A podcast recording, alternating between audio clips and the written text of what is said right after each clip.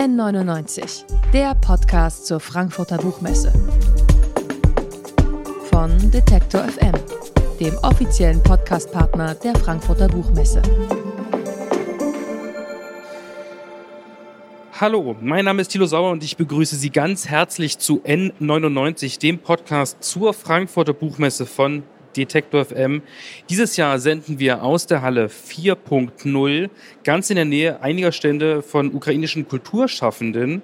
Äh, der russische Angriffskrieg war in den vergangenen Tagen auch bei uns auf dem Podium immer wieder ein Thema. Zum Beispiel hatten wir Sabine Adler zu Gast, die über die Situation im Land gesprochen hat. Und auch jetzt soll es um die Ukraine gehen, allerdings aus literarischer Sicht. Denn bei mir ist Juri Andrurowitsch, äh, als Gast, äh, der als einer der wichtigsten Autoren aus der Ukraine gilt und der erst in dieser Woche von der Stadt Düsseldorf mit dem Heinrich-Heine-Preis ausgezeichnet wurde. An dieser Stelle herzlichen Glückwunsch und herzlich willkommen. Danke, vielen Dank, Dankeschön. Der Preis wurde explizit auch als Zeichen der Solidarität mit der Ukraine verliehen. Wie wichtig finden Sie denn solche Auszeichnungen ähm, oder wäre es nicht vielleicht eigentlich wichtiger, handfeste Hilfestellung zu bieten als nur Solidaritätsbekundungen?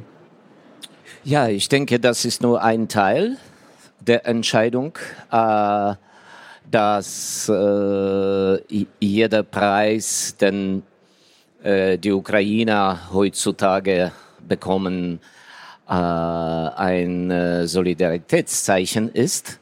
Aber da gibt es äh, noch die Tatsache, dass äh, die meistens das auch objektiv verdient haben. Ich kann das nicht äh, in äh, meinem Fall äh, äh, betonen. Doch, doch. Aber in anderen Fällen äh, kann das auch und soll das auch so wahrgenommen sein, dass, äh, dass da keine zufällige Persönlichkeit steht oder keine zufällige Gesellschaft. Und die Tatsache, dass die Ukraine als ein Land, als eine Kultur, als eine Gesellschaft jetzt äh, im Zentrum so eines Geschehens ist, äh, wo sie kämpfen muss, äh, die Werte verteidigen, und nicht nur eigenes Leben, sondern die bessere Zukunft Europas, äh, Demokratie äh, der heutigen Welt. Äh, das ist auch nicht zufällig. Ja, also diese, diese Preise finde ich, äh, die sind äh, heute sehr wichtig. Wir wissen das, dass wir nicht allein gelassen sind, aber das ist noch eine gute Bestätigung. Okay, das freut mich. Äh, ich habe gelesen, dass Sie eigentlich nach diesen Protesten äh, auf dem Maidan eigentlich gar keine Bücher mehr schreiben wollten. Ich weiß natürlich nicht, ob das wirklich stimmt, aber ich habe es so gelesen. Und dann stimmt ist nicht. ah, okay. Äh, die nächste Frage bitte. Okay, dann die nächste Frage. nein, nein, ich kann das kommentieren, bitte, bitte. Genau, ja, 2020 erschien dann halt doch ein Roman, mit dem dann glaube ich keiner mehr gerechnet hatte in dieser Situation. Genau. Ah, äh, das, das war ein Missverständnis. Äh, ich glaube, 2014 kam ich nach Leipzig zur Buchmesse. Das war im März natürlich äh, paar Wochen nach, äh, nach dem Maidan und das war schon die Zeit, äh, dass die Russen als die grünen Männchen auf der Krim waren. Also das war sehr turbulente Zeit. Die, der, äh, eigentlich der Anfang des Krieges, wo wir sind jetzt. Und äh, äh, vielleicht haben die Journalisten oder die, die Moderatoren bisschen schlecht verstanden, was ich gesagt hatte. Ich, ich hatte nur gesagt, dass jetzt so ein Moment ist, wo ich nichts schreibe. Ja, das bedeutete äh, damals nicht, dass ich in einer Woche oder in einem Monat äh, äh, nicht schreiben konnte. Ja, und äh, aber diese diese Phrase äh, war irgendwie absolutisiert und ziemlich oft zitiert, ja. Und äh, jetzt habe ich immer so eine Gelegenheit, das irgendwie zu äh, verneinen. Das ist gut. Richtigstellung. Ich, ich schrieb sehr fleißig äh, diese alle acht Jahre. Ich schrieb viel, nicht nur Radio Nacht, äh, die anderen Sachen auch. Man merkt diesem Buch aber an, dass die Situation, die äh, Geschehnisse, die damals ähm, passiert sind, sich durchaus eingeschrieben haben in dieses Buch. Und Sie haben es ja gerade schon gesagt, für Sie ähm, ist das auch der Anfang des Krieges gewesen. Äh, hätten Sie sich denn gewünscht, dass damals schon äh, zum Beispiel die Europäische Union sich mehr eingemischt hätte in die Situation, damit wir jetzt nicht dort sind, wo wir gerade sind in der Ukraine? Ja, bestimmt, bestimmt. Also äh, vor allem die USA natürlich und, äh, und natürlich die Europäische Union als äh, äh, sozusagen eine Gemeinschaft, äh, wohin wir auch äh, sozusagen äh, uns streben, ja. Und äh, das, das war zu äh, schwache Reaktion. Äh, niemand hat wirklich verstanden, wie groß die Gefahr ist, äh, wenn das eigentlich so einfach äh, äh, dem äh, Putin und seinem System verzeiht wird oder nicht wirklich bemerkt und nicht ernsthaft genommen.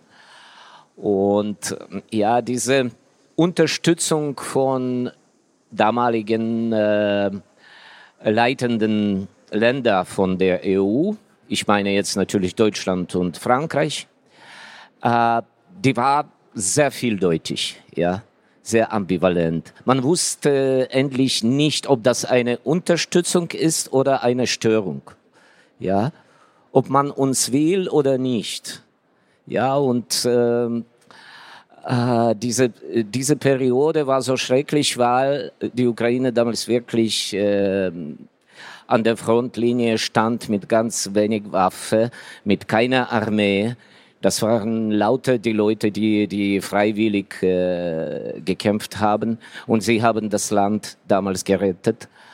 Und äh, Diplomatie, diplomatische Hilfe war immer dubios. Ja, es war äh, unpopulärste Sache in der Ukraine. Das war die Formel von Stan Steinmeier. Ja, ich weiß nicht, ob Herr Steinmeier das überhaupt äh, äh, realisiert, äh, wie oft äh, sein Familienname in ukrainischer Debatte in äh, meist negativen Kontext erschien.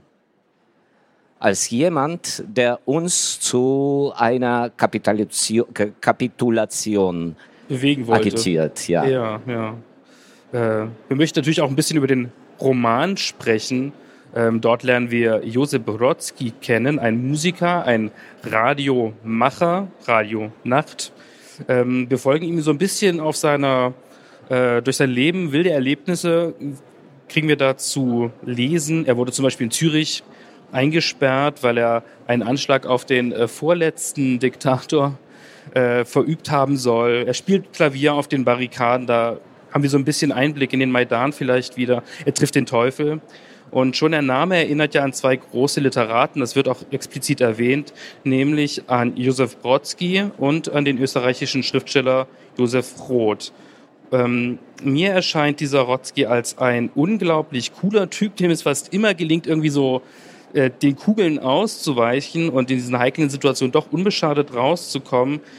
Wie, wie haben Sie diese Figur entwickelt? Wie haben Sie die getroffen vielleicht auch? Äh, es gab wirklich äh, die Zeit, als Ende 2013, nachdem Maidan begann, mm, gab es plötzlich so eine, eine Mode, eine Tendenz. Die Leute in Kiew haben mehrere Klavierinstrumente, alte Pianos ähm, auf die Straßen transportiert und da standen diese Instrumente irgendwie äh, schon als ein Element äh, der städtischen Landschaft. Und ab und zu kamen irgendwelche Protestierende aus der Barrikaden, äh, meistens in Masken, äh, mit versteckten Gesichtern, weil sie direkt in der Aktion waren. Und das war wirklich riskant, das Gesicht zu zeigen. Und sie spielten Musik. Sie spielten Musik und zwar äh, ziemlich ambitionierte Musik. Manchmal war das äh, Klassik, das war auch äh, Chopin, das war Einaudi, das war Satie. Äh, aber manchmal, also das erste Bild ist natürlich so eine, eine Reihe von äh, Spezialeinheit, die sogenannte Berkut. Ja, die waren am schrecklichsten, die prügelten alle und konnten einfach totschlagen in voller Montur. Und dann 50 Meter von ihnen im Zentrum des Bildes äh, ein Klavier.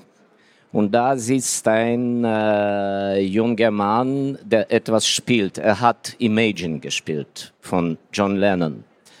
Äh, das hat äh, ziemlich viel bedeutet. Das zerstörte irgendwie das Bild von offizieller Propaganda, äh, dass äh, dieser Maidan von irgendwelchen Faschisten initiiert wurde. Also die Faschisten, die Imagine spielen, ist schon ein bisschen äh, unkompatibel. Ja. Und äh, ja, das war mein erster Impuls, als ich das so live diese, dieses Musikspiel dort erlebt habe und nicht einmal. Äh, ich dachte, das sollte eine Figur in meinem Text äh, sein. Das war der Anfang. Aber dann kam mir die Idee, dass, äh, weil diese, diese Musiker, die waren, äh, die waren öfters äh, viel, viel jüngere Leute. Und ich brauchte einen Protagonisten, der ungefähr so alt wie ich ist der äh, die gleiche musikalische Erfahrung hat. Seine musikalische Liebe, seine Leidenschaft äh, an die gute Musik beginnt in äh, 1970er, als er Teenager war. Und ich brauchte so einen Freund sozusagen, der wunderbar Klavier spielen kann, der selber ein äh, Ex-Mitglied einer Rockband ist obwohl seine Rockband immer versagt hat. Und äh, ja, das waren die Pechvögel alle. Und sie haben tausendmal äh, ihren Namen geändert. Das, das hat nicht geholfen. Äh, obwohl sie alle sehr gute Musik äh, quasi spielten. Man kann diese Musik heute nicht finden, alles verschollen. Also echte Pechvögel, ja aber er ist äh, mit dieser Idee äh, zur Revolution in seiner Hauptstadt angekommen, dass er dort Musik spielen soll. Er will nicht äh, äh gewaltsam sein, er will keine Steine werfen, Molotows. Er äh, hat andere Rolle. Ja, er spielt, spielt Musik. Also das ist natürlich äh, total fiktive Figur, aber diesen Menschentypen kann ich sagen, ich, ich kenne das. Mhm. Es gibt übrigens auch eine Playlist zum Buch, möchte ich hier noch mal erwähnen. Also man kann den Roman auch hören. Ähm, genau, ich habe ja schon erwähnt, dass da so zwei Schriftsteller Namen irgendwie so auftauchen. Ähm, dann taucht da noch eine Figur namens Smith auf und als Leipziger denke ich sofort an Mephisto.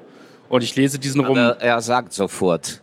Sie sollen ja. nicht darüber träumen, dass das Mephisto bedeutet. Ja, ja denke nicht an rosa Elefanten. Äh, man muss ja dann trotzdem dran denken. Und ich erinnere mich, also mich erinnert der Roman auch manchmal so ein bisschen an äh, Bulgakovs Meister und Margarita. Also ich habe mir die Frage gestellt, wie wichtig ist auch Literatur als solche in diesem Buch? Oder Literaturgeschichte? Oh. Ja, ich, ich äh, stelle mir nie eine Aufgabe, dass, äh, dass ich in meinem Roman so viel Literaturgeschichte einpacke, wie es nur geht. Ja, das, das geht ohne meine Kontrolle. Ich schreibe einfach so. Das, äh, was ich interessant finde, sind diese Brücken, äh, diese Spiele mit der Inhalten und äh, ich höre ziemlich oft diese Vergleichung mit äh, Meister und Margarita. Aber äh, da gibt es einen, noch einen anderen Autor, äh, der eigentlich ein deutscher Autor ist. und der für mich äh, sozusagen seine Stichrolle gespielt hat in, für meine äh, Ästhetik. Äh, und zwar, es geht mir um äh, Hermann Hesse und magisches Theater im Steppenwolf. Also magisches Theater ist etwas, was ich immer in meinem Roman habe. In jedem Roman gibt es äh, plötzlich äh, eine Verwechslung aus der Alltäglichkeit, aus dieser Realität, wo wir sind, ein plötzlicher Sprung ja, in, äh, in eine parallele Wirklichkeit. Das ist für mich sehr interessant und äh, bis heute noch bleibt. Und äh, ja, so ist das auch mit dem Kapitel, mit langem Kapitel hier, wo plötzlich äh, Josip und äh, seine Geliebte äh, eine auf, äh, sie sind auf der Flucht, aber nicht im Raum, sondern in der Zeit und sie gerieten äh, in Mittelalter. Ja, die, die sind plötzlich in äh, ihren vorigen Leben.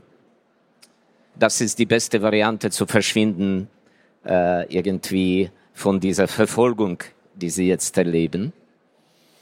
Und äh, da gab es äh, eine äh, Einschätzung von, äh, von dem Literaturkritiker, äh, als er den Roman im Original, natürlich, das ist ein ukrainischer Kritiker, der hat das gelesen, der hat das formuliert, das ist ein Roman, wo äh, die mittelalterlichen Wandermusikanten David Bowie treffen. Ja, das gefällt mir sehr. Immer schön, wenn Kritiken auch dem Autoren gefallen, finde ich. Äh, es gibt ja auch tatsächlich ein Theaterstück in dem Buch, wo das Ganze nochmal wie verdichtet wird. Da geht es dann auch um Revolution. Da spricht dann, ähm, jetzt muss ich noch mal ganz kurz gucken, dass ich die Namen nicht äh, falsch, falsch nenne. Ähm, es ist auf jeden Fall Theophil. Theophil und Theodor. Das genau, ist genau, Theodor. Ich hatte jetzt Sorge, dass ich es mir also falsch gemacht habe. Theodor ist quasi Rotzki und Theophil ist der Geheimdienstler, der ihn immer verfolgt und der sein alter Schulkamerad ist. Ja, so. Genau, so eine Art Staatsmachtvertreter. Genau, was haben Sie sich dabei gedacht, dann zwischendurch noch so ein Theaterstück reinzubringen, das dann im Anschluss auch nochmal kommentiert wird und fast schon kritisiert wird? Also ich fand das schon ein bisschen wild, möchte ich sagen, aber es hat mir gefallen. Ja, das, um das es mir ging, dass das Ihnen gefällt. Ja, also okay, das ist eine einfache Antwort.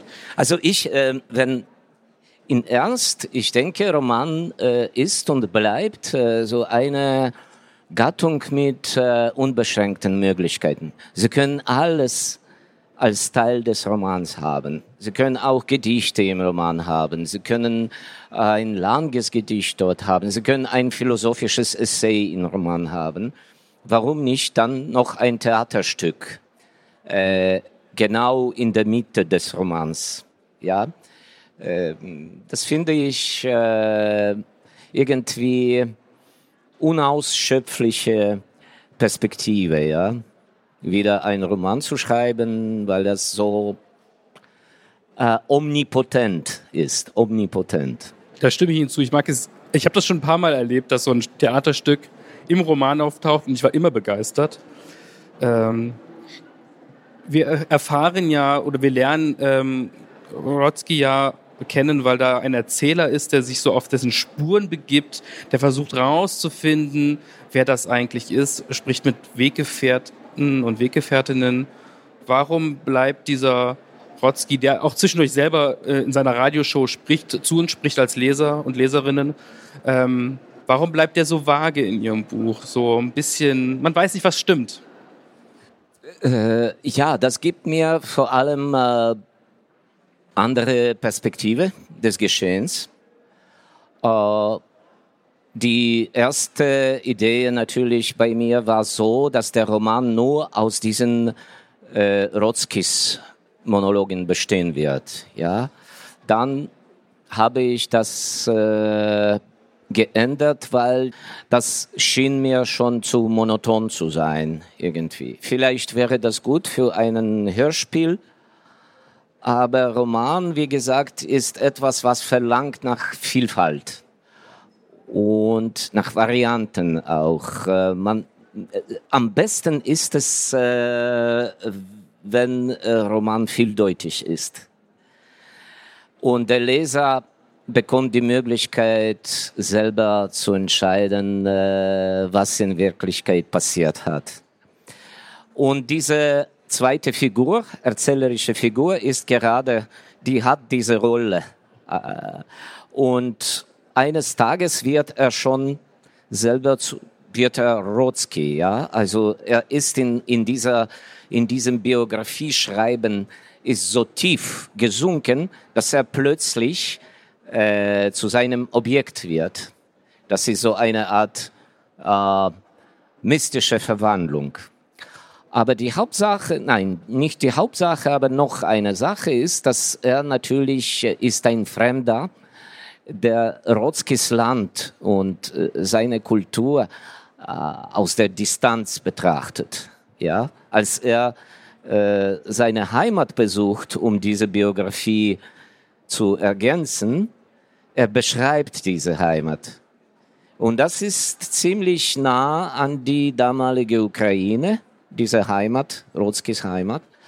Und äh, das, was dieser Ausländer, sagen wir, ja, das, was dieser Biograf dort beschreibt, äh, ist für mich äh, ja auch wichtig. Ja, wie kann man das mit anderen Augen sehen? Wir haben es jetzt schon sehr oft angedeutet. Es gibt viel Musik in diesem Roman, weil es ja auch ein Radio ist. Gutes Radio spielt auch gute Musik. Es gibt auch die Musik auf den Barrikaden, da haben wir jetzt schon ausführlich drüber gesprochen. Und ähm, ja, genau, und in dem, äh, in dem Theaterstück zum Beispiel wird die Musik auch von den Machthabern genutzt, um sich zu inszenieren. Also Musik ist offensichtlich ein starkes Mittel. Was würden Sie sagen? Wie, wie viel Macht hat Musik? Äh, je nachdem, aber äh, das, ich glaube, dass äh, für die Ukrainer ist das am wichtigsten.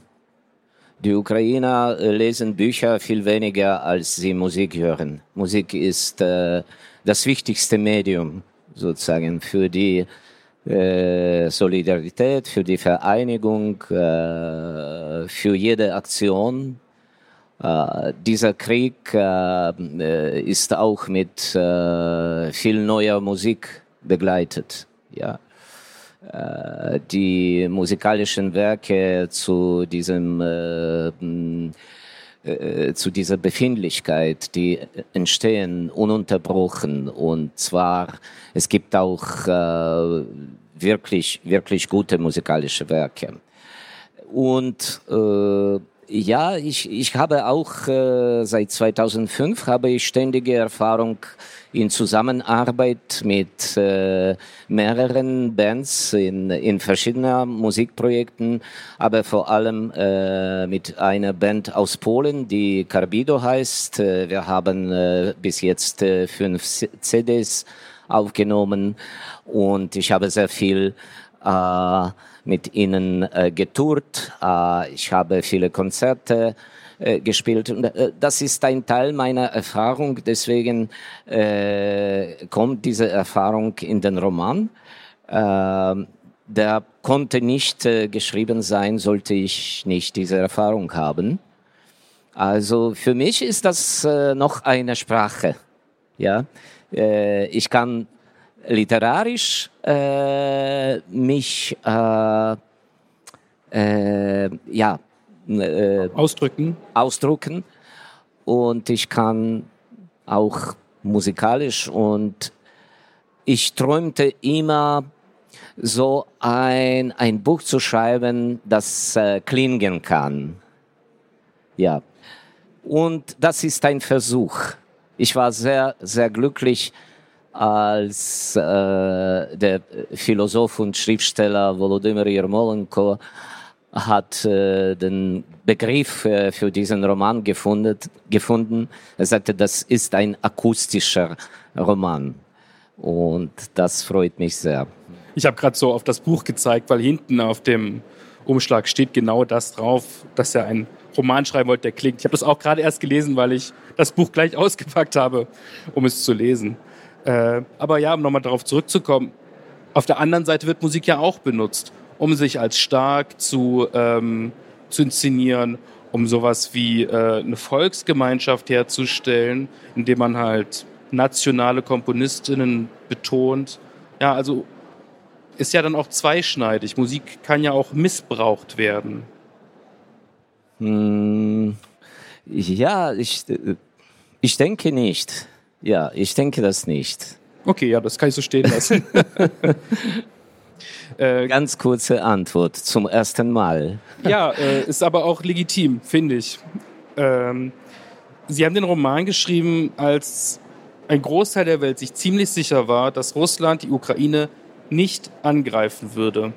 Bei Ihnen im Roman wird das aber schon so ein bisschen angedeutet. Und ich habe mich gefragt, ob Sie selbst oder vielleicht auch ähm, andere Menschen in der Ukraine das Buch jetzt anders wahrnehmen, nachdem es sich so ein Stück weit bewahrheitet hat.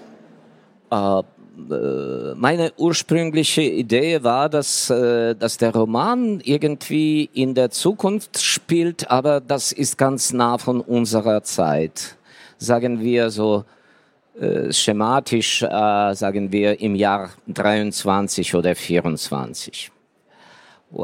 Etwas hat äh, dazwischen passiert, äh, was Russland getan hat.